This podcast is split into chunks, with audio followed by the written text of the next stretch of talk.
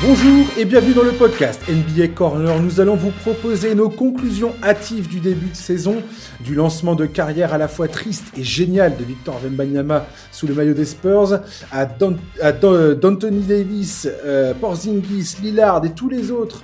Pour m'accompagner, j'ai l'immense bonheur d'accueillir Charles. Bonjour Charles. Salut Josh, salut à tous. J'ai fait un, lancement d'émission euh, presque aussi troublant que le, le début de Victor Wembanyama, Charles. Ah, écoute, c'est ton, c'est un bel hommage. J'essaie de me rattraper aux branches comme je peux. Si ça te dérange pas, Charlie, alors je t'ai demandé de retirer euh, trois moments marquants selon toi de, de, de, ce début de saison. Hein. Ça s'est lancé dans la nuit de mardi à mercredi. Moi, j'ai fait pareil de mon côté. Et j'aimerais bien t'imposer le fait de commencer sur Victor, s'il te plaît. Bon, écoute, avec plaisir. Hein. Tu es d'accord? Tout à fait parce qu'il n'y a clairement pas qu'en France que la Vemba Mania existe. Il y a près de 3 millions de fans qui ont suivi le lancement officiel de la carrière de Vemba euh, des chiffres qui sont très proches hein, de ceux de LeBron James en, 2003. C'était 3,3 millions, je crois, de, téléspectateurs pour son match d'ouverture. C'est d'ailleurs le match d'ouverture le plus regardé de ces 11 dernières années en NBA. C'est la plus grosse audience jamais réalisée pour un match opposant les Spurs à Dallas hors match de Noël. Le NBA League Pass site de streaming de la NBA qui nous permet de voir tous les matchs très très confortable comme, euh, comme petit produit, euh, a enregistré en France une hausse de 220% de son trafic en comparaison à la saison passée.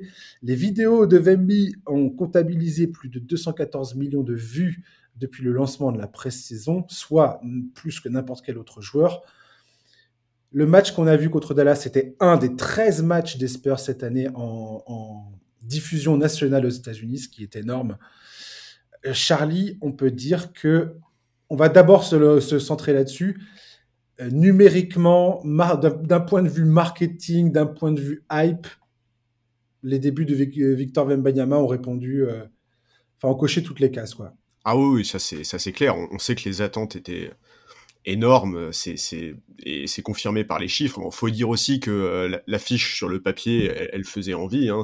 C'était quand même pas le seul magicien sur le parquet, mais euh, mais mais oui, effectivement, les chiffres les chiffres sont remarquables. Tu l'as dit. Euh, plus de dix ans que qu'on n'a pas eu autant de, spectateurs, de téléspectateurs pour un, match d'ouverture d'ESPN, il me semble. Donc oui, oui, non, ça, de, ce point de vue-là, tout, tout, est parfait. Euh, et, on le comprend, hein, on, l'a déjà vu en pré-saison, euh, tu, l'as dit, ces highlights ont été vus, revus par absolument tout le monde. Ce que, Victor Wembanyama est capable de faire sur un parquet, c'est pas quelque chose qu'on voit tous les jours, très loin de là. Wembanyama a marqué qu'un 15 points, 6 sur 9 au tir. J'ai découvert que c'est exactement la même ligne de stats, en tout cas en termes de scoring, que Tim Duncan quand il avait fait son premier match euh, avec les Spurs face aux Denver Nuggets le jour d'Halloween. En 1997, 6 sur 9 au tir comme Victor, 15 points. Euh, Tim Duncan avait aussi ajouté 10 rebonds, 2 passes et 2 euh, contres. Victor Wembanyama, premier match, ça a été aussi sa première défaite en carrière hein, face à Dallas. il a été gêné par les fautes, des fautes de débutants, j'ai envie de te dire, Charlie il n'utilise pas assez son corps pour se placer en position défensive. Beaucoup trop de mouvements de bras. Il a fait des fautes stupides en essayant de, taper les ballons. Il était en retard sur ses déplacements. Ça, c'est des problèmes d'anticipation. Hein. Il, est, plus en réaction face à l'action au lieu d'essayer de devancer ce qui va se passer. Je dis pas ça euh, comme une critique, c'est tout à fait logique pour un joueur de 19 ans. Euh, le peu de temps où il a joué, il a été plutôt convaincant, voire très convaincant, hein, comme l'a souligné euh, Popovic, son coach. Euh, il n'a pas laissé ce problème de faute le sortir de son match à, proprement parler. La, la, fin de match, il l'a bien terminé au moment où San Antonio avait encore une chance de l'emporter. Si ses mouvements en attaque impressionnent tout le monde, euh, clairement moi aussi, hein, personnellement, moi, c'est son impact défensif réel et potentiel que je trouve le plus remarquable chez lui. Je vais te poser une question, Charlie. Est-ce que euh, est-ce qu'il est potentiellement euh, candidat comme meilleur défenseur de l'année, tu penses, cette saison ou pas?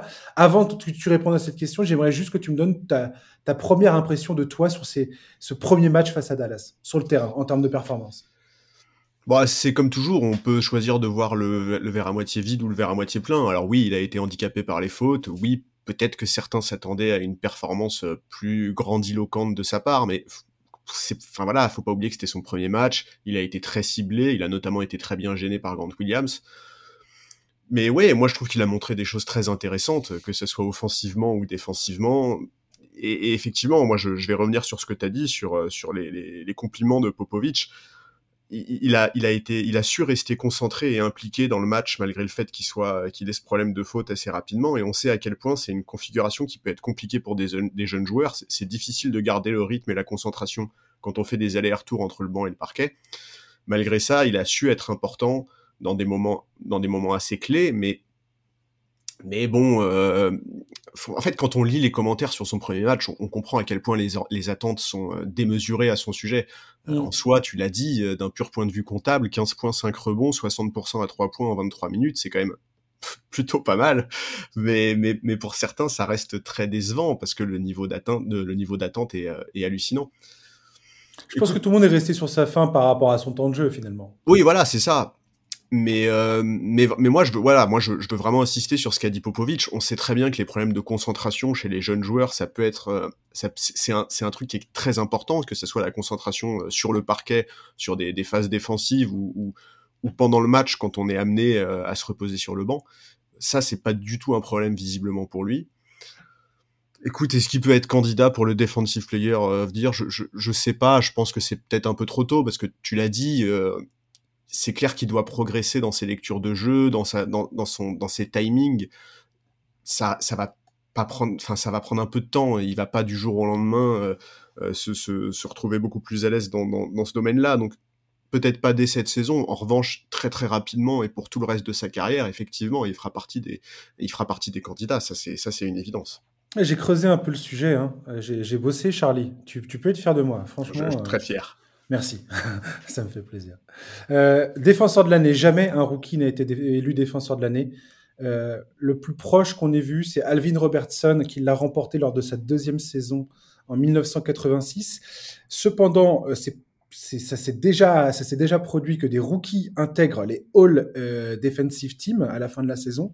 Les deux derniers rookies à avoir intégré une All Defensive Team, je te le donne en mille. Tim Duncan en 1998 et avant lui, David Robinson en 1990. C'est pas mal quand même. Ouais, c'est pas mal et c'est des plutôt bons exemples. C'est, c'est, j'ai trouvé, j'ai trouvé le, le j'ai trouvé le, le, clin d'œil assez marrant. Ouais. Euh, mais effectivement, comme tu l'as très bien dit, Victor Wembanyama exigeait qu'un, qu'un jeune homme de 19 ans qui, euh, qui met les pieds en NBA commence à, à lire des défenses de façon élite et capable de comprendre et d'anticiper absolument tout ce qui va se passer et tous les schémas de jeu des équipes adverses, c'est sûrement beaucoup trop, euh, beaucoup trop prétentieux de croire que ça va se passer comme ça. C'est clair. Euh, et, et, il est, enfin, c'est impossible de qu'on exige ça de lui.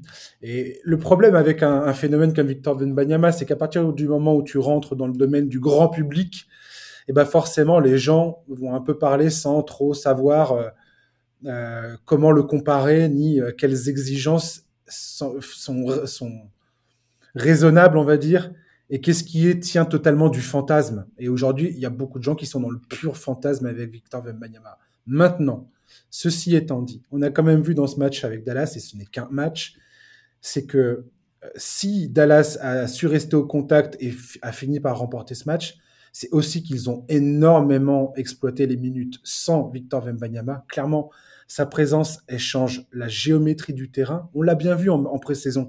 Je pense notamment, à ce match face aux Warriors de Golden State, où il est allé contrer Andrew Wiggins, qui ne s'attendait pas du tout à ce que l'envergure de Wembanyama euh, soit à ce point euh, colossal. Il a réussi à contrer aussi un tir de Clay Thompson, je me souviens, à trois points. Pareil, tu vois bien que Clay Thompson était totalement désarçonné sur le fait que qu'il ait été capable d'être à la fois un pied dans la raquette et un pied. Euh, il, a, il a juste à faire un pas, il est, il est à la ligne des trois points en fait, Victor Benyama. C'est ça qui est complètement fou avec lui. Et je pense que les, les, les attaques adverses vont mettre un certain temps à comprendre comment, euh, comment faire euh, pour, pour jouer contre lui. Quoi. Mais défensivement, il va, il, va il va poser de vrais problèmes et assez rapidement, ne serait-ce que par ses dimensions en fait. Oui, et d'autant plus qu'en fait, ça a vraiment l'air d'être. Euh, il a l'air d'être extrêmement lucide, euh, Wembanyama. Moi, j'ai bien aimé son, son attitude à l'issue du match, en conférence de presse notamment, où il s'est pas du tout caché. Il a un discours à la fois très simple, très clair et très honnête sur sa performance et sur ses axes de progression. Et cette lucidité-là, dans sa marge de progression, notamment défensive, elle est absolument capitale. On sent que c'est pas du tout un mec qui va se reposer sur ses lauriers, parce que tu l'as dit, la Wembamania est tellement hallucinante que il pourrait presque se croire arrivé, Victor, en fait. il pourrait presque se dire, bon bah, euh, je, je, je, suis déjà en fait euh, un personnage incontournable de la ligue, ce qui n'est pas faux, mais mais c'est pas son style. Voilà, c'est pas du tout son style. Et en fait, cette lucidité sur ces sur ces axes de progression, avec un coaching staff comme celui des Spurs et notamment Greg Popovich, ça, ça ne peut être que positif et ça ne peut que augurer d'une amélioration assez rapide dans les secteurs où il doit travailler.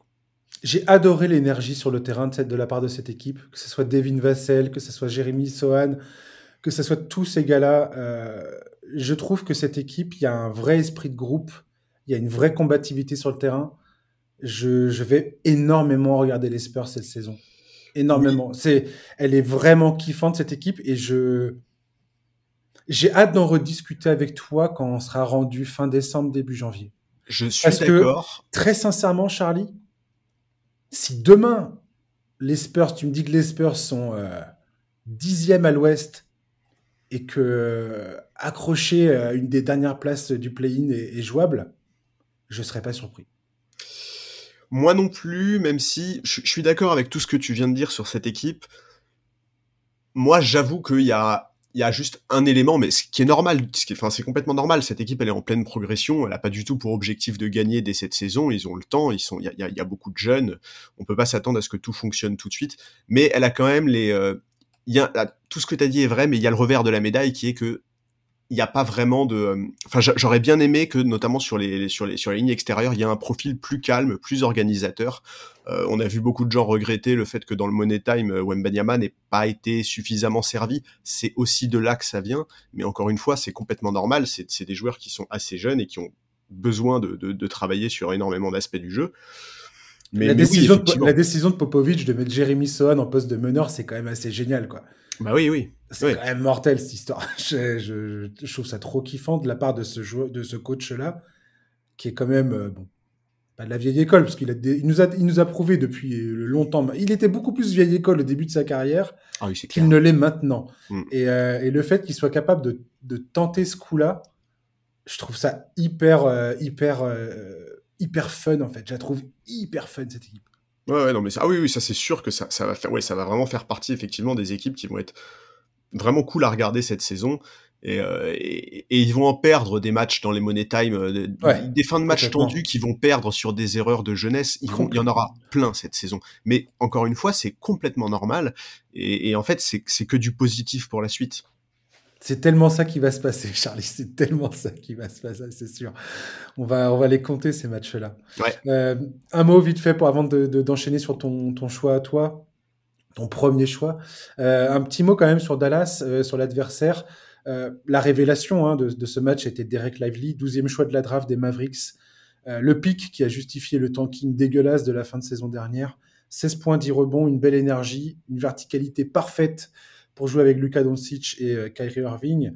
Euh, c'est le, premier rookie de ces 40 dernières saisons à faire un 15-10, 15 points, 10 rebonds sur 80% de réussite au tir dans son, dans, son premier match en carrière. Euh, ça vaut rien du tout ce que je suis en train de dire comme statistique. Cette statistique ne vaut rien. mais, euh, mais tout ça pour vous dire que Derek Lively, pour le coup, moi, m'a sauté aux yeux pendant ce match, clairement. Je, je me suis dit, waouh, ce garçon, il est, il est très bon. Il est très, très, très bon. Je suis d'accord, et pour moi, ce match, ça a aussi été la confirmation du fait que Grant Williams, euh, c'est vraiment, vraiment, vraiment une, très belle pioche. Ouais, et ça a été aussi la confirmation par rapport à notre conversation de la semaine dernière sur les duos que Irving et Doncic, c'est redondant à mourir, quoi. C'est redondant à mourir. ça défend pas dans cette équipe. Je suis désolé, mais ça défend pas. Ah, Grant Williams, quoi. Non, mais tu peux pas reposer ta défense sur un gars. Non, euh, non, mais bon, il y en a un, quoi. c'est pas possible. Et franchement, ça va être.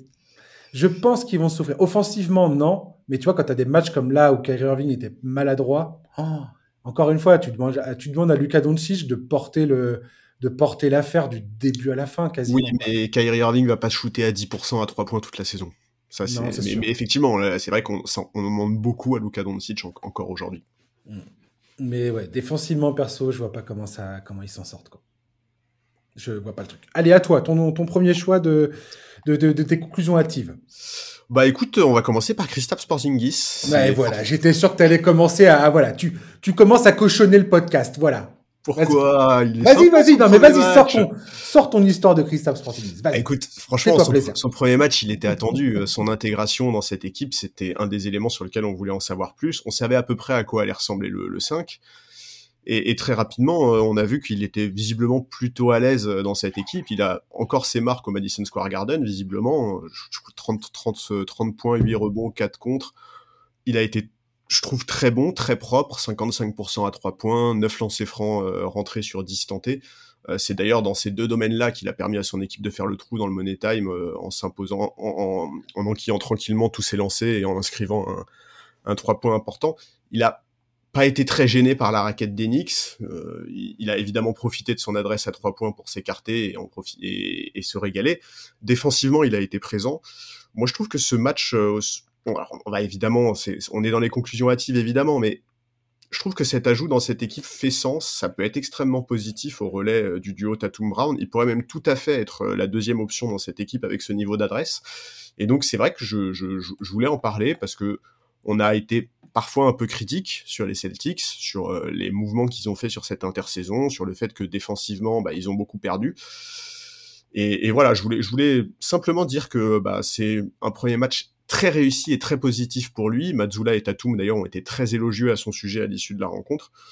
Je, il me semble avoir lu qu'aucune recrue n'avait fait aussi bien que lui à Boston euh, pendant l'histoire de la franchise pour le premier match. Bref, c'était vraiment le compte de fait, euh, que ce soit le niveau de performance ou le scénario avec euh, le retour des Knicks en fin de match. Ça fait plaisir pour lui. On voit très clairement tout ce qu'il peut apporter à cette équipe, les espaces qu'il peut ouvrir pour les autres, la diversité offensive qu'il attend. Maintenant, bah, on croise les doigts pour que ça dure, quoi.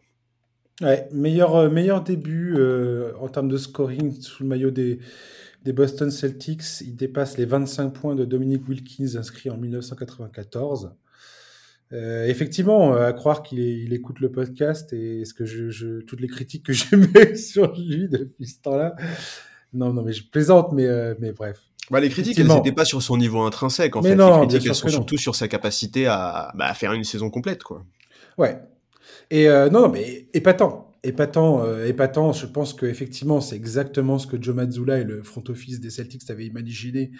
Et ça s'est passé de façon, mais c'était un, rêve, un rêve ah, ouvert, euh, cette ah, histoire. Je, pense que s'il avait pu écrire le scénario, euh, ça aurait pas été différent. Quoi. Tout ça en plus dans l'antre des Knicks, Madison Square Garden, avec le public qui chante Fuck Porzingis. si vous n'êtes pas anglophone, je vous laisse traduire de vous-même. C'était c'était glorieux ce, ce, ce, match pour Kristaps. Je pense qu'il était il était aux anges. Il y avait quelque chose de personnel en plus là-dedans. Oui. Euh, donc effectivement, ça, puis ça donne totalement raison au, jeu de Joe Mazzulla, qui je pense a joué exactement le basket qu'il compte produire, euh, ou qu'il rêve de produire pendant toute la saison. Après, j'ai quand même vu deux, trois trucs, à part le match absolument génialissime de Jason Tatum aussi. D'ailleurs, il va falloir qu'on en parle. J'aimerais avoir ton avis euh, sur un, sujet en, particulier le concernant. Mais voilà, euh, les, Celtics plutôt, plutôt adroits, plutôt bien en phase les uns les autres. J'ai aussi vu Drew Holiday euh, magnifique dans sa défense, euh, capable de défendre par exemple en un contre un sur Julius Randle. Quand tu vois ça, tu te dis waouh. C'est exactement pour, un, pour, euh, pour ça que les, que les Celtics font venir un mec comme Drew Holiday et tout le monde dit que c'est un coup de génie. C'est parce que Drew Holiday, c'est un, c'est un, c'est un défenseur qui, je sais pas, fait partie du, du, du gratin de, ah oui, quoi, clairement. C'est l'élite totale. Donc, euh, donc oui, oui, franchement, euh, ce match de, de Boston, euh, incroyable. Et Jason Tatum, je me demande si c'est pas conclusion hâtive totale, hein, mon favori pour le titre de MVP. Sachant que cette saison, pour gagner le titre de MVP, il va falloir jouer un minimum de, 60, de 65 matchs pour être éligible il y, a cinq trophées, je crois, cette saison qui, sont, euh, qui ont des conditions d'éligibilité avec des, des, des, paliers à franchir pour, être, euh, pour, euh, pour, pouvoir prétendre à remporter le trophée. Et franchement, Tatum, je, me demande qui peut aller le chercher, à part peut-être Nikola Jokic, qui, à 28 ans, est encore capable d'enchaîner plus de 70 matchs dans une saison. Mais, autrement, si, la santé va bien côté Tatum, j'ai l'impression qu'il peut nous prendre une saison très très violente, euh, Jason Oui, oui, je suis d'accord avec toi. Et pour moi, c'est effectivement également un de mes, favoris euh, pour le titre, avec, avec évidemment d'autres. Hein. Jokic, tu l'as dit. Bon, Doncic, euh, moi j'avoue que je suis pas assez confiant sur la saison des Mavs. Ouais, c'est ça exactement. Je pense qu'il va être, il va être tiré par, vers le bas par, sa, par les performances de son équipe. Voilà. Après, il y a, d'autres noms. Est-ce qu'un est qu Ilgius Alexander peut nous faire une saison calibre MVP Je sais pas. En tout cas, effectivement, si je dois citer deux ou trois noms aujourd'hui euh, pour les favoris de ce titre-là, euh, Jason Tatum en fera certainement partie. Ouais. Ah ouais, je pense aussi, ouais, effectivement. Et, euh, et franchement, comme tu l'as dit, il faut voir comment l'équilibre entre Jason Tatum, Jalen Brown, Parzingis, comment tout ça s'articule sur le terrain dans la, durée. Mais là, force est de constater que c'est impressionnant.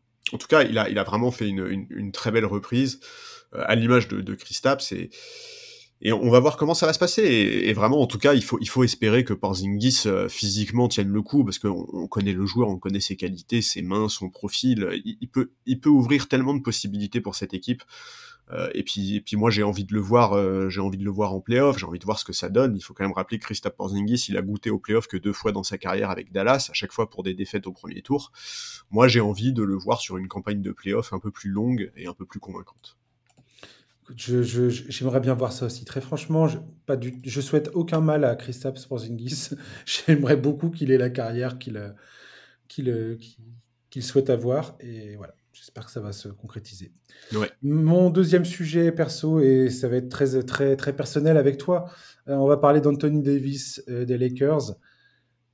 Beaucoup de discussions sur ce match d'ouverture face à Denver avant que le match se joue, hein, on est d'accord, euh, en disant ouais, les Nuggets, ils ont beaucoup parlé, ils sont beaucoup moqués, il y a eu beaucoup de trash talking, LeBron et moi on a parlé, on a hâte de les jouer, on a hâte de, de remettre les pendules à l'heure, on a hâte de, mettre tout le monde d'accord. Et puis il y a eu ce match d'ouverture, 17 euh, points, 16 sur 11 au tir. Euh, à la mi-temps, et puis, euh, et puis après, plus rien, quoi. 0 points, 0 sur 6. Anthony Davis qui disparaît totalement offensivement. T'ajoutes à ça la, grosse limitation de minutes de LeBron James par Darvin Ham. Et ben, ça fait que les Lakers ont pas réussi à s'imposer dans, cette rencontre. La disparition d'Anthony Davis dans cette, dans cette deuxième mi-temps a propulsé un nombre incalculable de conversations aux États-Unis en disant ah, on était à la limite de certains de, les entendre dire Anthony Davis est imposteur. Je n'irai pas jusque-là, bien évidemment. Mais, euh, mais pour toute cette discussion qu'il y a eu, notamment initiée par LeBron James, qui disait Je voudrais qu'aujourd'hui Anthony Davis, à 30 ans, soit le, soit l'option numéro un de ce club, soit le, visage de la franchise, et porte le club plus que, plus que moi sur le terrain. Euh, Charlie, je suis quand même désolé de le dire, mais même face aux Suns, le match gagné face aux Suns la nuit dernière, si LeBron n'est pas là, j'ai pas confiance en Anthony Davis pour prendre les choses en main, en fait. En fait, euh, qu'est-ce que je voudrais savoir ce que tu en penses. Est-ce qu'on est face parce que c'est pas nouveau. Quand on suit la NBA et qu'on suit Anthony Davis, on sait très bien que c'est pas nouveau. Ça date pas d'hier. On l'a pas découvert euh, l'autre jour face à Denver. Euh, exactement. C'est exactement ça. Anthony Davis, sa force première, c'est la défense. C'est là qu'il change les matchs. Et j'ai envie de dire offensivement, c'est toujours ça. Il est toujours sur courant alternatif offensivement.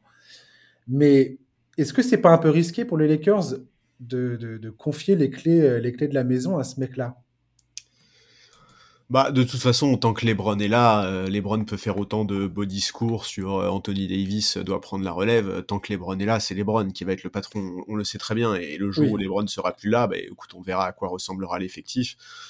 Mais mais c'est du classique en fait avec Anthony Davis. effectivement, on le sait. Moi, c'est pour ça que les, discussions sur euh, est-ce que c'est un imposteur, mais c'est pas un imposteur. en fait, depuis toujours, on sait qu'il a cette capacité à disparaître.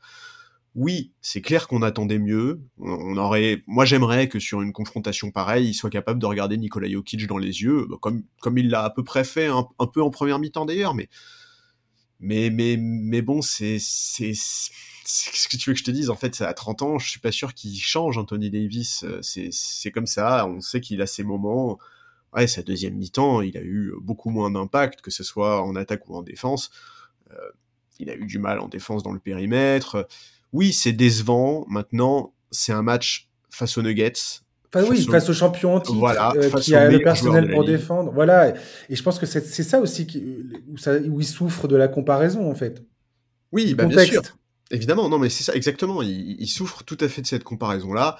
Euh, les Nuggets, c'est une équipe qui joue extrêmement bien, qui visiblement, malgré les déclarations sur nous, on s'en fout, bon, moi, il m'a semblé en regardant le match qu'ils avaient quand même à cœur de défendre, euh, enfin, de confirmer leur statut de champion en titre. Ouais, complètement cette, cette rencontre, elle m'inquiète pas particulièrement parce que hmm. ben, Anthony Davis, je te dis, voilà, y a, pour moi, il n'y a pas eu de surprise en fait devant ce match-là. Je, sans être surpris, je suis forcément un peu déçu parce que j'aurais aimé mieux. Mais, mais bon. Euh... Écoute, on, on, va voir comment va évoluer la saison. C'est clair que, en tout cas, la qualité de sa saison va avoir une importance capitale pour les Lakers. Euh, LeBron, on le sait, il a 39 ans, il faut absolument que Darvin Ham puisse le faire souffler. La nuit dernière contre euh, contre Phoenix, bah, ça a été moyennement le cas. Voilà, il a joué 35 minutes, il me semble. Moi, j'aimerais bien euh, te dire non, Anthony Davis, il va faire une saison dominante, il va être le defensive player of the year tu vois, il, il, a, il, a, bien compris le message de LeBron, c'est lui le patron de cette équipe, euh, mais, mais dans les faits, c'est un vœu pieux en fait de dire ça. Oui, on peut dire il a pas le droit de, de disparaître comme ça, ok, mais en réalité, on sait très bien que euh, il a, il a pas cette mentalité-là, Anthony Davis. Il a pas la mentalité d'un vrai franchise player. Il a pas la capacité de se faire violence. Mmh. Et alors on peut se dire cette saison va être un vrai test là-dessus et euh, de, de l'avenir à moyen terme des Lakers sans LeBron, donc dans les saisons suivantes. Euh, cette saison, cette saison-là, la saison 2023-2024, elle va être très importante parce qu'on va pouvoir en tirer des enseignements. Mais en réalité, euh, on les connaît déjà en fait les enseignements. On sait déjà ce que ça va donner. Anthony Davis, il n'a pas cette mentalité-là. C'est un joueur qui, par bien des aspects, est exceptionnel. Je, je, je le maintiens. Défensivement, c'est un joueur qui peut changer énormément de choses. Mais, euh, mais, mais il n'a pas, il a pas cette, cette franchise player mentality, cette Mamba mentality, comme, comme on aime tant en parler euh, du côté de Los Angeles. Quoi. Il l'a pas du tout, du tout. Qu'est-ce que je veux dire? Qu'est-ce que tu peux me, me, dire sur les deux premiers matchs des Lakers? Comment tu les as sentis? Est-ce que ça t'a... Alors, je dirais pas que j'ai été à proprement parler inquiet de, de ça. Ni, ni, enfin, je sais pas comment te dire ça. En fait, quand je regarde les Lakers jouer ce match d'entame face à Denver, déjà, on sent bien la, volonté de limiter les minutes de LeBron James sur ce premier match, ce qui n'est pas forcément le cas dans le deuxième match face à Phoenix. Pas, euh, où clairement, si, Anthony Davis fait un excellent match hein, euh, d'ailleurs, euh, mais c'est ce qu'on vient de dire. Courant alternatif. Des fois, c'est génial, et des fois, tu te dis, mais, mais que fait-il Où est-il et est-ce qu'il va est-ce qu'il va réagir ou pas quoi Et finalement, il, est, a l'impression qu'il réagit jamais. Bref, ça m'a semblé même si le recrutement des Lakers, on en a beaucoup parlé, toi moi, on, les dit, on a dit, ouais, c'est super, c'est bien, il y a, vraiment de la variété, tout ça. Je suis désolé, mais j'ai encore quelques, quelques doutes sur la capacité de ce groupe à aller au bout. Austin Reeves, aussi génial soit-il, ça me semble un peu court. D'Angelo Russell, malgré toutes les promesses et toute la bonne volonté qu'il a démontré pendant l'intersaison, j'ai l'impression, il il a des, il a des limitations qui font que c'est, ça me semble compliqué en fait de, pour cette équipe de compter sur lui. Voilà. Je sais pas ce que tu en penses. En fait, cette équipe, collectivement, elle peut être vraiment intéressante à condition que le coaching staff fasse du bon boulot, en fait. Moi, ma, question, elle va surtout être là, tu vois, sur, euh, sur la gestion du rotation, des rotations, sur les systèmes. C'est surtout, en fait, moi, c'est surtout Darwinham dont, dont j'attends, euh, j'attends qu'il me rassure dans les prochaines semaines. D'accord. Là, je trouve que c'est trop tôt encore pour tirer des conclusions. Euh, tu vois, un, joueur comme Torian Prince, par exemple, euh, passe d'un match où euh, bah, il met quasiment tout dedans à trois points, un match où il est même pas servi à trois points. voilà, je trouve que c'est vraiment encore trop tôt là-dessus, tu vois, pour juger de, la cohérence collective de cette équipe. Mais En tout cas, je suis infiniment plus confiant que l'année dernière à la même époque de l'année. Ça, c'est clair. Ça, c'est clair. vous avez commencé à deux victoires, dix défaites. Enfin, je veux dire, euh, c'était miraculeux que, et puis avec un les Lakers terminent en finale de conférence avec un départ aussi catastrophique. Voilà, non, mais c'est ça. Et puis même l'effectif n'avait été, ça avait ni queue ni tête. Je trouve qu'il y a encore plein d'axes euh, à explorer, plein de choses ouais tu vois, l'association Anthony Davis, Christian Wood, il y a, y a, plein de choses sur lesquelles j'ai encore, euh, j'ai hâte de voir comment ça va se, comment ça va se décanter. Maintenant, c'est évident que l'intersaison remarquable de Rob Pelinka, j'aurais été plus rassuré avec un coach plus référencé à la tête de cette équipe. Voilà. Ouais, je comprends tout à fait. Ouais. Je...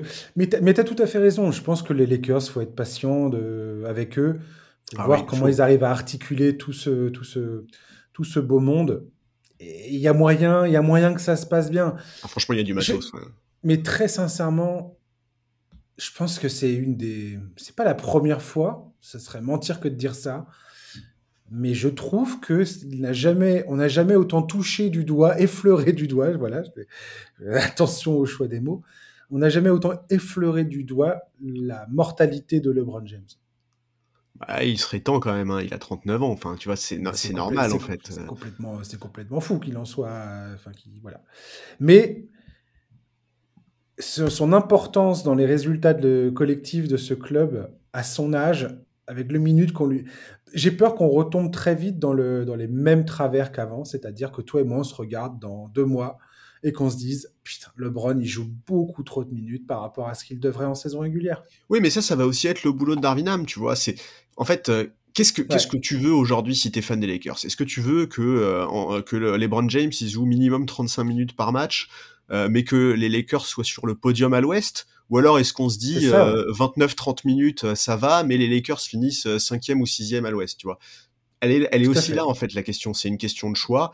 Et bah c'est évident que moi ce que je veux et ce qui est absolument capital pour la saison de, cette équipe, c'est que LeBron il arrive en playoff en forme. C'est extrêmement banal de dire ça, mais c'est un enjeu qui est absolument colossal en fait. Oui, complètement. Et tu sens bien d'ailleurs dans le match face à Phoenix que Darwin avec, et le coaching staff avaient clairement, enfin je pense que tout le monde hein, dans, dans, cette équipe, avait clairement décidé on ne va pas commencer la saison avec un 0-2 quoi. Oui.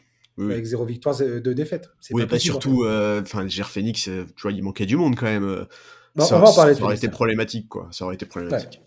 On va en parler de Phoenix parce que c'était ton, ton, deuxième choix, c'était Devin Booker. Tu voulais parler de Devin Booker, qui n'a joué donc qu'un match finalement et qui s'est blessé au pied et qui ne devrait revenir que la semaine prochaine, potentiellement mardi prochain, voire un peu après, et que Bradley Bill n'a pas commencé la saison parce qu'il a un problème au bas du dos. Et voilà. Et ça commence, euh, ça commence bizarrement cette saison à Phoenix. Je suis désolé, mais. Oui, ça commence bizarrement. Après, cette équipe, euh, on sait bien que c'est pas euh, la, saison régulière, c'est pas l'objectif. Hein. L'idée, c'est que, que, les trois arrivent en forme en playoff. Ouais, moi je voulais mais là, c'est la, là, c'est la même question. Pardon, vas-y. Après, je te parlerai de, de, je te ferai le comparaison avec ce qu'on vient de dire sur les Lakers. Vas-y. Ok, bah, écoute, en gros, juste je voulais revenir un peu parce que cet été, on avait notamment évoqué un article de The Athletic, il me semble, de Shams Charania, qui avait qui avait expliqué qu'en fait, euh, du côté de Phoenix, on voulait faire démarrer Bradley Bill en tant que meilleur de jeu. Mhm. Euh, et, on s'en étonnait un petit peu, parce qu'on sait, on sait très bien ce que, ce que Booker est capable de faire à ce poste-là, il l'a déjà fait, et, c'est vrai que sur ce, sur ce premier match, euh, il a été, bah, il a été assez remarquable. 32 points, 6 rebonds, 8 passes. Alors oui, il y a 6 ballons perdus, mais c'est normal, il faut aussi qu'il s'adapte. L'effectif a bougé, son rôle est différent. Mais, mais en tout cas, il a vraiment sur ce match, il a vraiment montré que le patron de l'équipe, c'est lui et absolument personne d'autre. Et je trouve que c'est assez intéressant de voir son évolution dans ce match-là. On a vu qu'il s'adaptait petit à petit à la défense que les Warriors mettaient en place face à lui. Euh, ceux qui pensaient encore que ce n'était qu'un scoreur, bah, il a bien démontré ses qualités de passeur, sa capacité à ne pas s'obstiner quand il était bien défendu. Et ça, c'est aussi la preuve de l'évolution de ce mec-là. Parce que pour ceux qui se rappellent de ses premières saisons NBA, Devin Booker, c'était vraiment le genre de mec qui était capable de prendre un shoot même avec cinq défenseurs sur le dos. Bon voilà, je trouve que là, sa fin de match, elle est assez propre en termes de lecture de jeu. Son pick and roll avec Nurkic fonctionne très bien, déjà, on l'a vu. Euh, c'est le point de départ de, toutes ses passes décisives dans la dernière minute du match. Donc, euh, donc voilà, moi j'ai hâte de voir ce qui va en être euh, quand, l'effectif sera au complet, quand Bradley Bill sera revenu. On, peut éventuellement penser qu'ils se répartiront les, les, responsabilités à la création, mais pour moi c'est clair que Devin Booker a tout pour être un meneur de jeu de très haut niveau dans cette NBA. Oui, c'est sûr. Euh, Alors, il a terminé, il l'a dit lui-même, hein, il a terminé le match sur les rotules aussi parce que justement son gros orteil gauche qui le tient, qui est blessé là, enfin qui, enfin qui, c'est là son point de blessure, qui le tient hors des parquets, euh, le faisait souffrir, donc il n'a pas pu travailler, s'il n'a pas pu faire le foncier, le, cardio, il n'a pas pu faire ça comme il fallait, donc il était, il était plutôt, euh, plutôt crevé, donc ça va pas s'améliorer euh, tout de suite cette histoire. Ça met du temps hein, avant de, pouvoir supporter un match de haute intensité comme les matchs NBA. Je me demande en fait, je me pose la question, quand tu as, soulevé le, le, cas Devin Booker, je me suis posé la question, je me suis dit, mais comme tu dis, on en a parlé toi et moi, logiquement ça devait être Bradley Bill, là tout d'un coup c'est Devin Booker qui a déjà été meneur dans sa carrière. On a aussi beaucoup parlé, euh, je crois que c'est Frank Vogel qui a parlé de, l'influence de, Chris, que Chris Paul a eu dans la lecture du jeu de Devin Booker, comme, en disant voilà, tu peux pas jouer à côté d'un, de, l'excellence comme Chris Paul et ne pas, euh, ne pas retenir euh, des choses, ne pas apprendre des choses. Et, et voilà, effectivement, moi j'ai totalement confiance dans le fait que Devin Booker soit capable de tenir la balle du côté de, des Suns. Maintenant, ce côté euh, non conventionnel de la main du côté de Phoenix, que ce soit Devin Booker ou Bradley Bill, j'estime quand même qu'il y a un moment, il va falloir quand même cadrer un minimum les choses et je sais pas pourquoi. Je sais pas pourquoi je dis ça exactement, mais je sais pas si, je me fais bien comprendre. Mais euh, je trouve que ça peut dans les moments, dans les moments de, de playoff notamment, où il va falloir avoir quelqu'un de sûr, avec les mains sûres, les décisions sûres, être capable de mettre en place les schémas tactiques offensifs de l'équipe. Je ne pense pas que le à toi, à moi, euh, un peu brouillon, soit, soit tenable en fait. Je suis complètement d'accord. Je dis, alors je dis pas que c'est, bien évidemment que c'est pas ça qu'ils veulent mettre en place. On parle de joueurs NBA, ils sont pas, ils sont pas en dilettante, ils sont pas dans, la, dans l'approximation, bien évidemment. Mais j'ai hâte de voir comment concrètement ça va se, ça va se concrétiser sur le terrain. Et je trouve que c'est un des axes de, de enfin, un des axes de travail les plus importants du côté de Phoenix. Oui, c'est clair. Et, et l'article de The Athletic euh, de cet été que je citais, effectivement, quand tu lis euh, en fait, t'as l'impression que le basket c'est super simple en fait. Euh, tu vois, l'article liste euh, les ball handlers qu'il y a dans cette équipe et dit oh bah y a aucun problème parce que tu comprends euh, Devin Booker, Bradley Bill, Kevin Durant, Eric Gordon, Goodwin, ils peuvent tous porter le ballon. bah oui, mais en fait c'est pas aussi simple. Il, faut quand même que les responsabilités elles soient clairement établies. Il faut que les schémas de jeu ils soient clairs pour que tout le monde s'y retrouve. Oui, cette équipe elle a un potentiel offensif hallucinant, mais il faut quand même qu'il y ait un chef d'orchestre. C'est tout à fait ça. C'est-à-dire que c'est pas parce que tu parles du principe que tout le monde peut remonter la balle.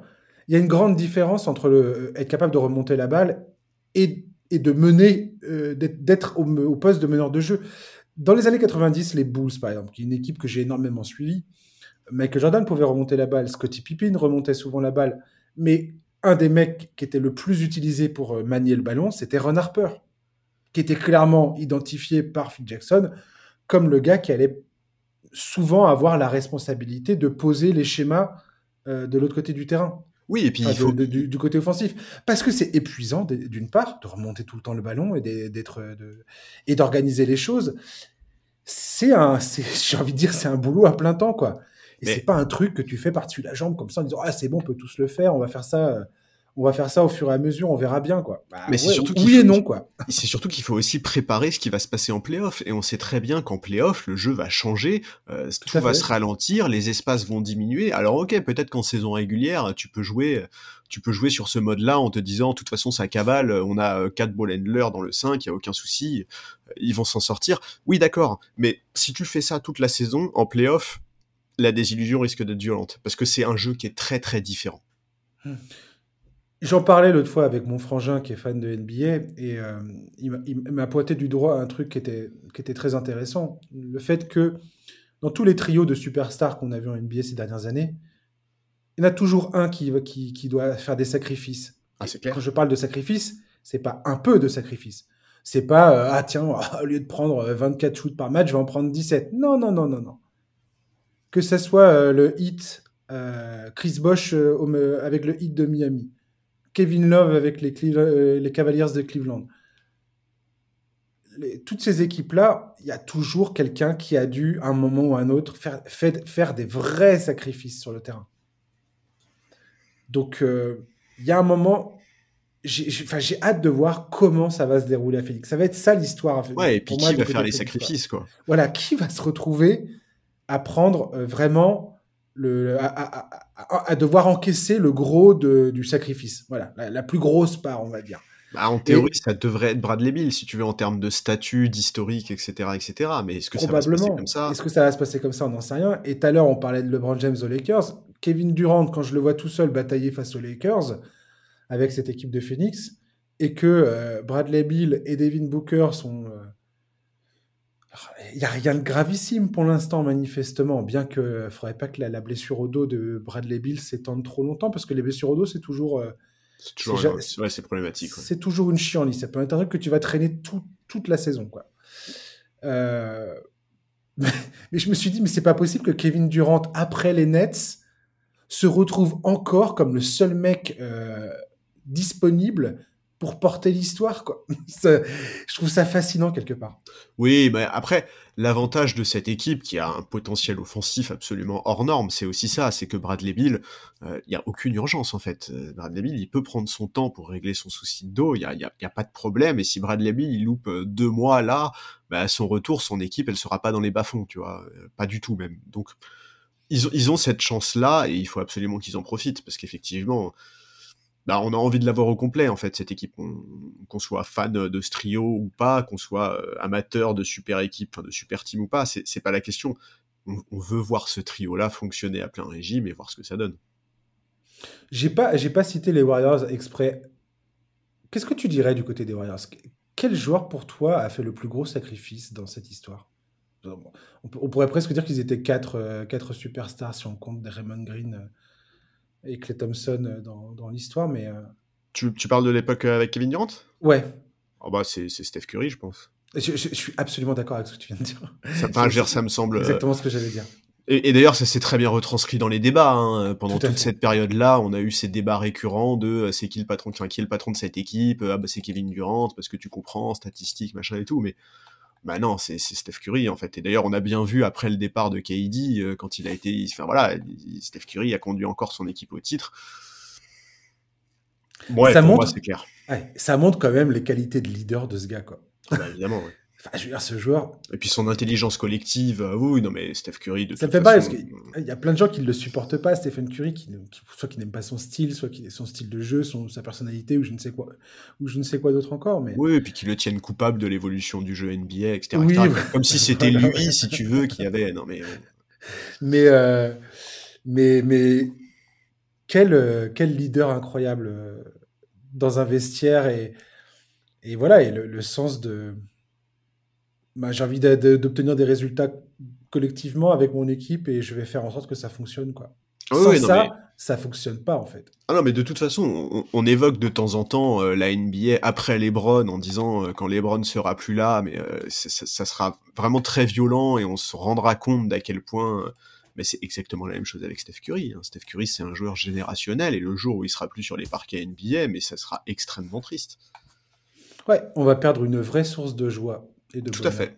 Je suis tout à fait d'accord. On va parler désormais de euh, mon dernier choix à moi, Damien Lillard, qui nous a offert une performance de rêve euh, en tant que fan. Et alors, les fans des Bucks, je pense qu'ils étaient en train de faire des backflips euh, sur, leur, sur leur siège ou, leur, dans, ou dans leur canapé. Ouais, tout ce qu'ils attendaient, quoi. exactement. Je, je, pense que tu pouvais écrire un scénario. Tu pouvais écrire un scénario, c'était exactement ça. Ouais, je, je, vois bien une fin de match. C'est exactement ça. C'est comme Chris Tapps, en fait. Genre, euh, c'est oh, ça, exactement. ce serait cool qu'il y ait un beau Dame Time euh, pour son premier match. T'inquiète. T'inquiète. Ce qui m'a fait encore plus rire, c'est que début quatrième carton, enfin, enfin moitié du quatrième carton, je vois Giannis Antetokounmpo qui commence à prendre des shoots à mes distances à faire ses petites tentatives à trois points, là où il nous fait deux, trois tentatives par match. Et c'est, souvent une catastrophe absolue. Ouais, et tu vois bien tous les défenseurs qui sont là en train de s'essuyer le front en se disant euh, Ok, cool, vas-y, mais continue à faire ça, quoi. Et il y a un moment, Adrian Griffin pose un temps mort, retour de temps mort, et là, la balle est dans les mains de Damien Lillard. Et tu vois bien que ça a été décidé, quoi. Tu vois bien qu'ils ont dit à Giannis. Genre, je sais pas comment. J'aimerais beaucoup avoir, euh, avoir une, une, transcription de cette conversation qu'il y a eu sur le banc à ce moment-là. Et je pense qu'ils ont dit à Janice, bon allez, Janice, on va essayer avec Damien un peu. Le mec marque 14 des 16 derniers points de l'équipe, dont un 3 points dans la tête de Kelly Oubre Jr., mais euh, Damien Lillard dans ses, dans ses œuvres, quoi. exactement. Dans, les dans ses travaux. Euh, c'est le meilleur début sous le maillot des Bucks euh, de Milwaukee avec ses 39 points au total inscrits. historiquement, avant, c'était 34 points Terry Cummings en 1984. Et puis voilà, et puis bah, c'était marrant de voir après tout le monde fanfaronner, dont Giannis Antetokounmpo qui était là, dime time, dime time. Euh, c'est drôle, ça m'a fait plaisir. Le match n'était pas aussi facile, euh, enfin, il était plutôt compliqué, même s'ils ont eu 19 points d'avance à un moment. Euh, c'était loin d'être évident. Ça aussi, c'était attendu, hein, encore une fois, comme, comme pour les débuts du Victor Banyama et d'autres trucs qui se sont passés dans cette première soirée. enfin, dans ces, dans ces premières soirées, c'était plutôt attendu. Mais, mais, mais elle est sympa, cette équipe elle est très sympa, cette équipe des, des, Bucks. Bah oui, oui, oui. Oui, et effectivement, bah, déjà, il faut quand même rappeler qu'effectivement, c'était la première pour les deux coachs aussi. Enfin, il y, a plein de choses. Ce match-là, il. Et c'était le coach, l'ancien coach et son, enfin le coach et son ancien assistant, ce qui, est, ce, qui est, ce qui est quand même pas banal. Non, c'est pas banal, mais c'est vrai que du coup, d'un point de vue collectif, c'est difficile de tirer des enseignements définitifs de ce match-là. Mais, oui, la première sortie de, de Lillard, elle est, géniale. En fait, il a outre le scénario, il a c'est exactement, il a montré exactement ce qu'il peut apporter à cette équipe-là. Combien de fois ces dernières années on a parlé des difficultés offensives des Bucks, notamment dans les fins de match. Et, on le sait très bien, Lillard, c'est un des joueurs les plus clutch de la ligue. Euh, c'est l'illustration, on l'a eu immédiatement. Et puis c'est cool parce qu'on l'a senti vraiment bien intégré au collectif. Les jeux d'écran ont été efficaces. Il va apporter énormément. Personne n'en doutait, mais ça fait quand même plaisir de voir que c'est aussi convaincant aussi vite. Et ouais, voilà.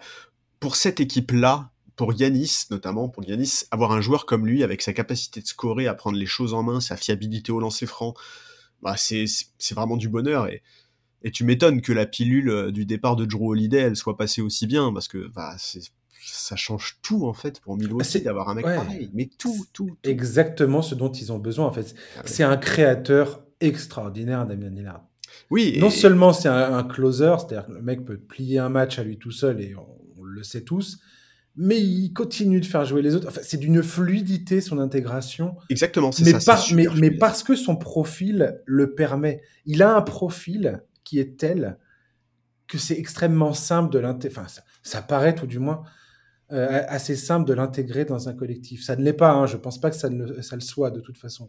Non, mais c'est niveau de compétition. C'est aussi en raison de la personnalité de Giannis Antetokounmpo, parce que on l'a vu, tu as parlé de cette fin de match où il a aucune hésitation, il prend tout à fait les choses en main mais ça change rien. Cette équipe, c'est celle d'Antetokounmpo. On le sait très bien. Mais n'empêche que Lillard a carte blanche pour prendre les choses en main dans le Money Time. Et d'ailleurs, ça a été confirmé en interview après le match. Et c'est tellement logique. Si tu fais venir ce mec-là, c'est pas pour le foutre dans un corner et lui donner quelque shoot. Tu dois absolument lui, lui, pour regarder Janis euh, ouais, voilà. balancer des, des parpaings à trois points. Ah ouais, mais ça, mais quel enfer ça. Vraiment, il faut, il faut arrêter avec ça. Bah, il arrêtera pas, hein, manifestement, c'est son kiff. Hein, mais bon. Non, mais bon, en tout cas, ce qui est clair, c'est que Giannis Antetokounmpo n'a jamais eu un mec aussi fort offensivement à ses côtés et, franchement, ça donne tellement envie de voir la suite, jusqu'où jusqu'où cette équipe portée par ce duo-là peut aller. On, a évoqué les duos la semaine dernière et, on salivait à l'idée de voir ce que euh, Lillard, Giannis Antetokounmpo, ça allait donner. Bah, franchement, je pense que ce premier match-là donne envie vraiment, vraiment, vraiment de voir la suite. Ouais, complètement. Et puis, euh, bah, un mot quand même sur Philadelphie. Euh, qui a renvoyé James Harden à la maison alors qu'il s'était déclaré euh, disposé à venir jouer. ils ont dit bah non, en fait, tu vas aller te préparer et, assurer que tu es en condition pour euh, débuter la saison. Bah oui. Donc on n'en a pas aucun rythme. C'est. Oui, je pense peut-être qu'il voulait encore aller venir savonner la planche. Ça aurait, ça aurait pu être du, du, grand n'importe quoi euh, la performance de James Harden. En tout cas, moi c'est ce que je redouterais si je faisais partie du du staff euh, de, des Sixers, c'est de voir ce joueur-là faire ce qu'il a fait à Houston et, et, aux Nets. Exactement. C'est-à-dire donner une moitié d'effort et, euh, et faire, euh, faire, faire n'importe quoi, quoi. Oui, et puis quand tu vois le match que fait Tyrese Maxey, ça aurait quand même été très dommage de se priver de ça, tu vois. Ouais. Et un autre truc qui m'a quand même pas mal. Enfin pas chagriné, non, c'est pas le mot. Euh, qu'est-ce que je pourrais utiliser comme adjectif, comme qualificatif euh, Ça m'a, ça m'a.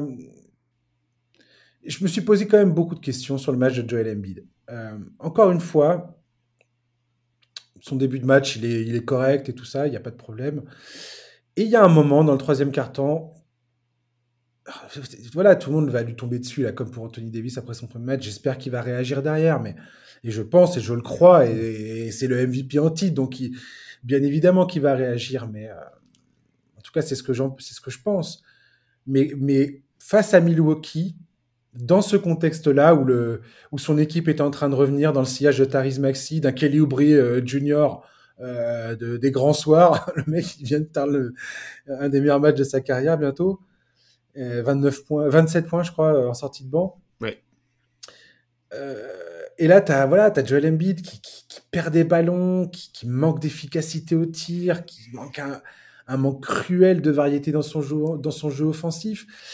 en fait, je trouve ça très frustrant de le voir opérer au poste parce que il, ne s'est pas euh, obligé contraindre une défense à, à, réagir à sa présence.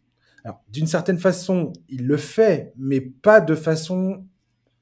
Il pourrait, faire beaucoup plus de, dommages que, que ce qu'il ne fait, je trouve. Et son jeu est majoritairement face au panier, c'est-à-dire qu'il prend beaucoup de tirs. Euh, des tirs à trois points, des tirs à mi-distance. Mais après, dans la... pour créer du jeu pour ses coéquipiers, c'est beaucoup plus compliqué. Dans la lecture du jeu, dans son sens de la passe et dans la qualité des passes qu'il est capable de faire. Et souvent, ces passes, bah, ça, finit dans les gradins, ça finit dans les mains des adversaires, ça termine euh, à personne, et puis euh, c'est une contre-attaque. Et puis bah voilà, les Bucks en contre-attaque avec Janis Antetokounmpo, bah c'est tout de suite, c'est impossible en fait. Et oui, il finit le match avec 7 ballons perdus. Ouais, non, mais ça, ça c'est très très bizarre. Alors, j'ai senti à la fois, je sais pas, peut-être que je surréagis ou que je surinterprète, je sais pas, les deux. Mais j'ai senti un certain agacement de sa part parfois.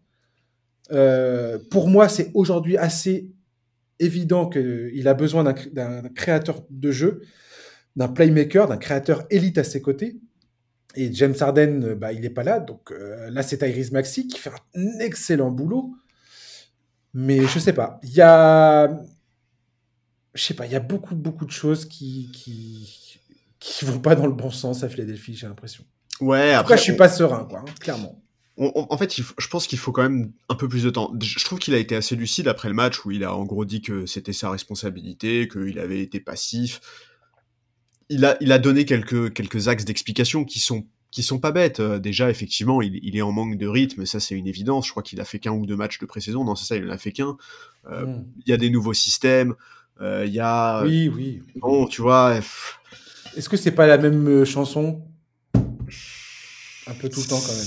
Peut-être un peu, peut-être un peu. En fait, la vraie question avec Joel Embiid, c'est la même chose qu'avec Anthony Davis. Est-ce que ces mecs-là, ils sont capables de, de se faire violence, de vraiment faire évoluer leur jeu? C'est un peu ça la question. On, va voir. Euh, on va voir. Mais effectivement, c'était décevant comme reprise. Après, c'est Embiid, il a un petit côté diesel aussi. On, va lui laisser plus de temps, mais c'est sûr qu'on attendait plus de sa part. Tu sais, des fois, il, va chercher des fautes. Il va au contact dans la raquette, mais c'est trop. Je sais pas. Pour moi, c'est des fautes qui seront jamais sifflées en playoff. Je et, puis là, c'est pareil, il a pas, ça n'a pas tout le temps été sifflé. Et tu voyais bien qu'il était agacé, qu'il avait l'impression que, que les arbitres ne, ne, sifflaient pas les, contacts. sur deux, trois trucs, il, a, il avait pas tort, mais je sais pas, je sais pas, je sais pas, je suis pas, je suis pas, je suis pas super convaincu de tout ça, quoi. Moi non plus, mais par contre, je pense vraiment qu'il était en manque de rythme. Je pense vraiment qu'il était en manque de rythme. Et d'ailleurs, il y, y, a des phases où vraiment on voit qu'il cherche un peu son souffle, etc., etc. Bon, il faut, il faut laisser un peu plus de temps à cette équipe et, forcément à Joel Embiid. D'habitude, il attend le second tour des playoffs pour jouer comme ça. oh là là, c'est dégueulasse. Mais elle était facile. Euh, un mot sur, euh, pour terminer sur cette histoire de, Bucks. Euh, sur l'extension de Giannis Antetokounmpo, 3 ans, 186 millions de dollars. Il va jouer là-bas au moins jusqu'à la saison 2026-2027. Bonne opération des Bucks. C'est la venue de Damien Lillard est une réussite sur toute la ligne, en fait. Voilà, exactement. J'allais dire, rien que ça, en fait, fait du, trade pour Lillard une réussite. Voilà, euh, titre ou pas titre. Ouais, c'est une, une, super nouvelle pour la franchise. Ça va leur permettre de se projeter un peu pour la suite. C'est très très bien. Ça, c'est une. Je, pense que les, les, les, patrons de la franchise vont mieux dormir là. Et c'est exactement ce que c'est exactement ça. Tu gagnes en sérénité en fait. Bah oui, bien sûr. Et, c'est la clé pour une équipe euh, qui, vise le titre d'avoir de la sérénité. C'est une évidence. Hmm. De ne pas avoir le couteau sous la gorge. Ouais. On va terminer avec ton dernier sujet à toi. Tu as pris un sujet que je n'ai pas osé prendre de toute la, de toute la reprise. Vas-y, je te laisse. Je te laisse gérer cette introduction, Charlie. Bah écoute, Zion Williamson, euh, on, on va pas, on va pas se mentir, c'est Bon, alors déjà, le, match des Pels, c'était, c'était pas, c'était pas le meilleur match de la soirée, hein, pour ceux qui l'ont vu. Euh, le match contre, contre les Grizzlies n'était pas fascinant. Mais, euh, mais j'ai trouvé ça intéressant de voir petit à petit euh, Zion Williamson monter en puissance et monter en régime dans cette rencontre. Euh, dans le dernier quart-temps, il a quand même été très important. Physiquement, moi, je l'ai trouvé plutôt bien. J'imagine que beaucoup ont vu euh, les highlights et notamment le dunk sur Jaren Jackson Jr. en fin de première mi-temps. Mais je trouve qu'il y a eu d'autres signes plutôt encourageants, sa présence au rebond offensif notamment. Faut quand même pas oublier qu'il n'avait pas joué un match de NBA depuis c'est janvier dernier, je crois. Depuis le 2 janvier. Mais... Ouais, voilà, c'est ça, c'est janvier depuis dernier. Depuis le 2 janvier. Euh, tu te rends compte? Bah ouais, mais. Enfin... C'est fait presque un an, quoi. Oui, oui, et même dans l'absolu, euh, avant ça, ces deux dernières saisons, il a, il a, il a dû jouer quoi 30 matchs, un truc comme ça, euh, toutes les, sur les deux saisons cumulées. Je, vais te dire que j'ai tout de suite arrêté de compter, hein, c'est bon. Bah, et pourtant, le chiffre est petit, ça doit être facile à compter. non, non, mais c'est pas une question de, c'est pas une question de pas pouvoir compter sur mes mains, c'est, c'est juste que ça ne m'intéresse plus, en fait. Ouais, ouais. En fait, j'arrive plus à me sentir concerné. Tu vois ce que. Écoute, en tout cas, en tout cas, il, a, il, montre quand même. Euh, en fait, à chaque fois qu'il est sur le parquet, ce mec-là, il montre quand même que si son physique le laisse tranquille, s'il bosse, s'il fait ce qu'il faut pour être en mesure d'enchaîner les matchs, ça peut être un joueur vraiment extrêmement intéressant en NBA. complètement. Donc, la question, c'est toujours la même. Combien de temps est-ce que ça va tenir? Est-ce qu'il va enfin pouvoir entamer un cycle sans blessure? Bon, je, je sais pas, moi cet été, euh, comme quasiment, bon, je, je vais pas dire que c'est tous les étés pareil, mais c'est vrai que cet été, on a eu droit à la litanie habituelle de il a énormément bossé à la salle de muscu, il a jamais été aussi prêt. On sait aussi que la franchise a fait des changements cet été dans le secteur de la préparation physique, mais ça suffira pas si lui ne joue pas le jeu, s'il comprend pas les exigences physiques euh, propres à la NBA. Donc écoute, moi, je trouve que c'est encourageant parce que c'est quand même, on l'a dit, son match de reprise depuis un long moment. Il n'a pas du tout le rythme de la compétition. Donc, j'ai envie de le voir monter en puissance. Et encore une fois, pour ça, il faut évidemment qu'il soit en mesure d'enchaîner les matchs. Il a signé un très gros contrat à l'été 2022.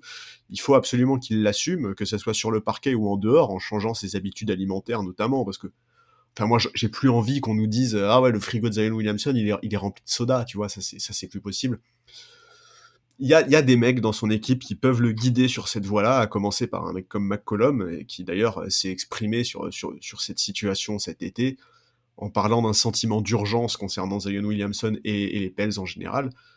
Bon, est-ce que vraiment il a mûri? Est-ce que vraiment son approche du jeu est différente? On croise les doigts, enfin en tout cas je croise les doigts pour que ça soit vrai et que ça tienne sur la durée, parce que cette équipe, elle a absolument besoin de lui. Complètement. Et comme tu l'as dit, on voyait bien euh, en début de rencontre qu'il n'était pas euh, dans la meilleure condition, ce qui est tout à fait normal. Pour une reprise, deuxième mi-temps, c'était beaucoup plus convaincant. Je crois qu'il a marqué 12 points consécutifs dans le quatrième carton, un truc comme ça. Et euh, là, tu te dis, waouh. Il nous a sorti 2-3 deux, trois, paniers, dont un, dunk sur Jaren Jackson Jr. qui était. Magnifique. Ouais, enfin voilà, mais clairement. En fait, ce joueur, si jamais tout rentre, euh, tout rentre dans l'ordre, c'est un phénomène incontournable du basket, quoi. Absolument.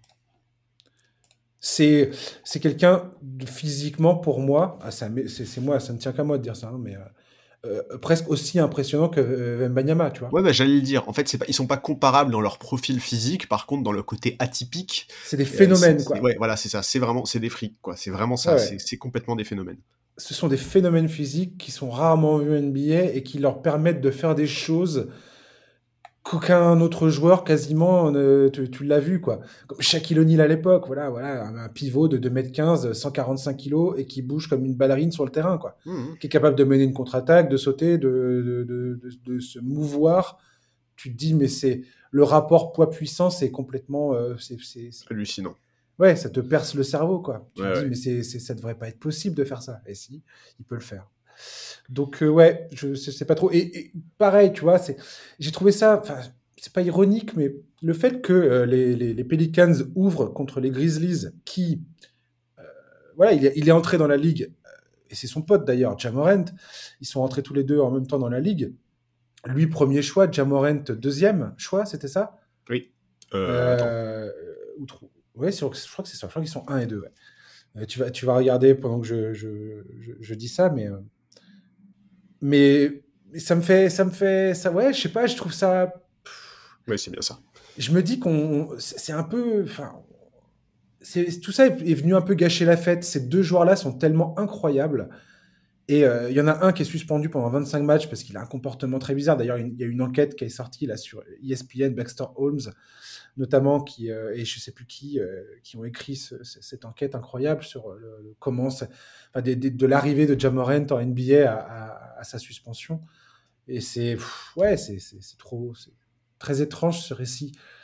Et que ce soit Zion et lui, ben, tu te dis, bon, tu avais ces deux joueurs-là, on aurait dû être là en ouverture de cette saison NBA en train de se dire, euh, incroyable, Zion contre Jamorant. Euh. Oh, les deux devraient être à la lutte pour les... On a parlé par exemple des candidats pour le titre de MVP. Ces deux mecs-là, si tout s'était bien passé, devraient aujourd'hui être dans cette discussion. En tout cas, ils devraient avoir dans les mains le témoin. Le... Ça devrait être les premiers. En... Ils devraient être en première ligne pour le passage de témoins des LeBron, KD et Stephen Curry, quoi. Ah, mais et bien sûr. pas du tout le cas. Ah, mais c'est ça. Non, mais pour c'est archi pas le cas, quoi pour ceux qui ont soit pas connu, soit pas suivi cette période-là, la draft de Zion Williamson, il, faut, il faut la revoir pour, se, pour mesurer à quel point les attentes étaient hallucinantes, mais vraiment mmh. hallucinantes. C'était, on en parlait comme d'un phénomène générationnel, comme d'un mec qui allait révolutionner le jeu. Enfin, c'était, c'était. Il, a les armes, il a les armes pour le faire. Et le peu qu'on a vu, on, on sent bien qu'il a de quoi. Il a le talent pour le, pour y parvenir. Et en plus, il nous avait bien vendu du rêve sur cette draft, hein, parce que quand tu l'écoutais parler, etc., etc., tu te disais, ouais, il est hyper mature, il, a, il sait exactement ce qu'il faut faire, euh, il a compris et tout. On s'est très vite rendu compte qu'en réalité, euh, en termes d'hygiène de vie et d'implication, etc., etc., il n'était pas du tout au niveau, malheureusement. Hmm, lui et Jamoren, tu sens que ils ont, depuis leur arrivée dans la ligue, ils ont complètement dévissé la, l'ultra célébrité et, euh, et, la richesse dans, dans, le, dans le l'article de Baxter Holmes sur, ESPN, il explique bien ça, en fait, des, gens qui, euh, c'est la, classe moyenne euh, qui, pas, qui galère forcément, mais qui, bah, vivent de, paye en paye, mois par mois, et puis tout d'un coup, tu, te retrouves multimillionnaire, et puis bah, ça bouleverse ton existence de, de façon parfois totalement inattendue, quoi. Mm. Ouais, ouais, après, bon, ils, ils, ont, ils ont 23, je crois, je crois que Jamorin doit avoir 24 maintenant, mais bon, il y a, y a, encore le temps. Mais par contre, euh, comme l'a dit McCollum cet été, il y a, le temps, mais il y a, voilà, il y a quand même un vrai sentiment d'urgence qui s'installe là. Oui, et une carrière NBA, ça peut, ça peut passer vite. Et dans le cas d'un mec comme Zion Williamson, ça peut aller très très vite. Ouais, tout à fait. Ça peut aller très très vite. Et Dernier, on va terminer. J'aimerais terminer ce podcast sur le, en, évoquant rapidement les Grizzlies parce que on a appris là donc que Steven Adams allait être opéré du genou et allait manquer l'intégralité de la saison. Brandon Clark est, déjà à l'infirmerie, euh, rupture du tendon d'Achille euh, la saison passée, et donc il va revenir en cours de saison. On ne sait pas quand, on ne sait pas vraiment s'il va revenir d'ailleurs, et, mais et puis dans, quel état? C'est-à-dire que clairement il va pas être, euh, il va pas être aussi explosif. C'était une de ses grandes qualités, c'est son explosion athlétique. Il va falloir attendre un peu avant qu'il retrouve toutes ses sensations. Les Grizzlies, pareil, équipe d'avenir. L'an dernier, ils étaient quoi? Ils étaient deuxième de la ligue. Ils se font sortir par les Lakers. L'année d'avant, ils s'étaient fait sortir par les Warriors. Tout le monde leur, prédisait un avenir euh, grandiose. Et là, tout d'un coup, il y a un gros, gros, gros euh, ralenti quand même.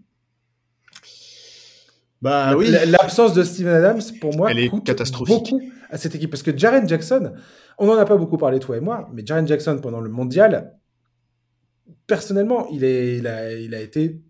Il n'a pas du tout été convaincant. Non. Et son, et son, son absence d'efficacité de, au rebond, dans la prise de rebond, est quand même. Ça, ça, tient beaucoup de son placement, tout ça, mais euh, pour l'instant, il, est jusqu'à preuve du contraire, ça n'a jamais été un gros rebondeur. Euh, il n'y a pas de taille à, Memphis pour compenser l'absence de Steven Adams et de Brandon Clark. Et ça commence vraiment à m'interroger, en fait. Oui, oui, je, je, suis d'accord. Effectivement, c'est vraiment une très très grosse perte et ça va être le secteur intérieur là des Grizzlies. Euh, ça va être compliqué. Hein. Tu l'es projeté où, Memphis, au début de la saison, toi? Bah, top 3, top dans, 3 le, hein. dans le top 6 dans... Non, non, plutôt dans le top 3. Hein. Pour moi, c'était vraiment une équipe qui, euh, qui avait la capacité de se maintenir sur le podium. quoi. Ouais, moi j'aurais plutôt dit top 6 parce que justement l'absence de Jamorant en début de saison, même si l'arrivée de Marcus Smart pour moi était, était de bon augure, mais alors là, l'absence de Steven Adams, je te promets que ça m'a ah bah ça, oui, ça me paraît. Je sais pas si on réalise à quel point l'absence de ce gars-là est ultra importante en fait. Après la saison dernière, il a déjà loupé, hein. il, il, avait ah loupé pas mal de matchs. Hein. et je crois qu'il avait loupé quasiment une moitié de saison, mais mais non, mais c'est clair qu'il est hyper important. Après, moi, si je les mettais aussi haut, c'est aussi euh, bah, c'est aussi à cause de la jeunesse des leaders de cette équipe en fait. Tu vois, contrairement aux mmh. Lakers par exemple, où LeBron euh, va devoir voir ses minutes être limité pour arriver en forme en playoff. En théorie, un mec comme Jamorant, un mec comme Jaren Jackson, euh, Desmond Bain, etc., ces gars-là, ils n'ont pas besoin de souffler en théorie. Desmond Bain, bizarrement, je suis content parce qu'on va, on va voir. Ce gars-là va avoir le. Comment dire Toute la latitude pour faire ce qu'il veut. Ah bah J'ai extrêmement hâte de voir Desmond Bain euh, libre de, toute contrainte sur un terrain. Ouais, je suis, d'accord. Et, effectivement, oui, tu l'as, tu l'as dit, là, c'est, clairement le patron de cette équipe ça, ça, va être intéressant de voir ça. Et, ça peut être très très bénéfique pour, pour, la suite, pour, pour cette équipe. Ouais. On verra. On verra ça, mais ouais, ça va être. Euh, ça va pas. Ça va pas être simple pour Memphis. Et, et, tu vois, juste pour avoir le, mot de la fin, c'est. Le, vent peut tourner très très vite en NBA. C'est fou en fait. Euh, Memphis, il y a deux ans, c'était les, c'était les, l'avenir de la ligue, clairement. Et, cette saison, c'est, tu te dis, waouh, comment ils vont faire pour se relever, quoi. Oui, mais ouais, oui, c'est vrai. Non, tu, me trouves trop, trop dramatique? Non, pas toi. Toi, je te trouve pas trop dramatique. Par contre, je trouve que certains commentaires, notamment sur les réseaux sociaux, sont, sont déraisonnables. Moi, j'ai vu des mecs qui, après la blessure, ah, j'ai vu des mecs qui, après la blessure de d'Adams, ont dit bon bah euh, euh, petite blessure diplomatique pour Jaren Jackson Jr. et c'est parti pour le tanking. Non mais attends, tu vois, c'est. Ah oui, d'accord. Il faut, il faut pas abuser, quoi. Il faut pas abuser. Euh, cette équipe, elle a quand même encore un énorme potentiel offensif et défensif. Euh, Marcus Smart, on sait très bien que euh, c'est peut-être pas le joueur le plus le plus impressionnant d'un point de vue statistique. Par contre, c'est un vrai leader d'équipe. c'est un mec qui, dans l'état d'esprit, dans le hustle, peut être extrêmement important. Moi, je, je pense qu'ils peuvent franchement, je pense qu'ils peuvent limiter la casse en l'absence de Jamorant, et ensuite, bah, on verra ce que ça donne. Le vrai problème, c'est le secteur intérieur, quoi. Ça peut les endurcir. Ils peuvent trouver des ressources pendant cette période qui leur permettront et qui leur serviront à l'avenir, qui leur permettront d'évoluer, peut-être dans le bon sens. Après, on sait, toi et moi, que si Jamorant ne prend pas du plomb dans la tête, oui, mais ça restera euh, à l'état de, projection. Quoi. Oui, mais j'ai plus confiance, si tu veux, en cette équipe pour, euh, tu vois, pour faire corps et se souder et, euh, avoir une espèce d'état d'esprit de meute et de, tu vois, quasiment de régiment pour, euh, bah, tout donner et aller s'arracher pour faire une bonne régulière, plus qu'en d'autres équipes, quoi. je trouve, qu'il y, a les personnalités et les leaders dans cette équipe-là pour, pour, pour, y arriver. Ouais, je te kiffe, Charles. J'aime bien ton optimisme. Bah, j'essaye d'être optimiste, quoi. C'est le tout début de la saison, tu vois. Moi, je veux une belle saison, quoi. tu veux pas des conclusions hâtives et négatives Hâtives et négatives. non, hâtives et positives. Ok, très bien. Ça marche. Merci, Charlie. Bah écoute, merci à toi. Euh, on se retrouve bientôt. Tu me diras quand. Quand est-ce que tu reviendras? Ce sera pas toi la semaine prochaine, tiens, pour le coup. Tout à fait. Euh, voilà. Et puis, euh, bah, chers auditeurs, on se retrouve la semaine prochaine, moi je serai là, hein, je, fidèle au poste. Et donc euh, bah, d'ici là, passez une très bonne fin de journée, un très bon week-end, et je vous dis à la semaine prochaine. Profitez bien, franchement, ce début de saison ne nous déçoit absolument pas pour l'instant. En tout cas, moi je suis, euh, je suis scotché devant mon écran, j'avoue. Et, euh, et, voilà, donc enjoy les matchs et je vous dis à la semaine prochaine. À ciao, bye bye.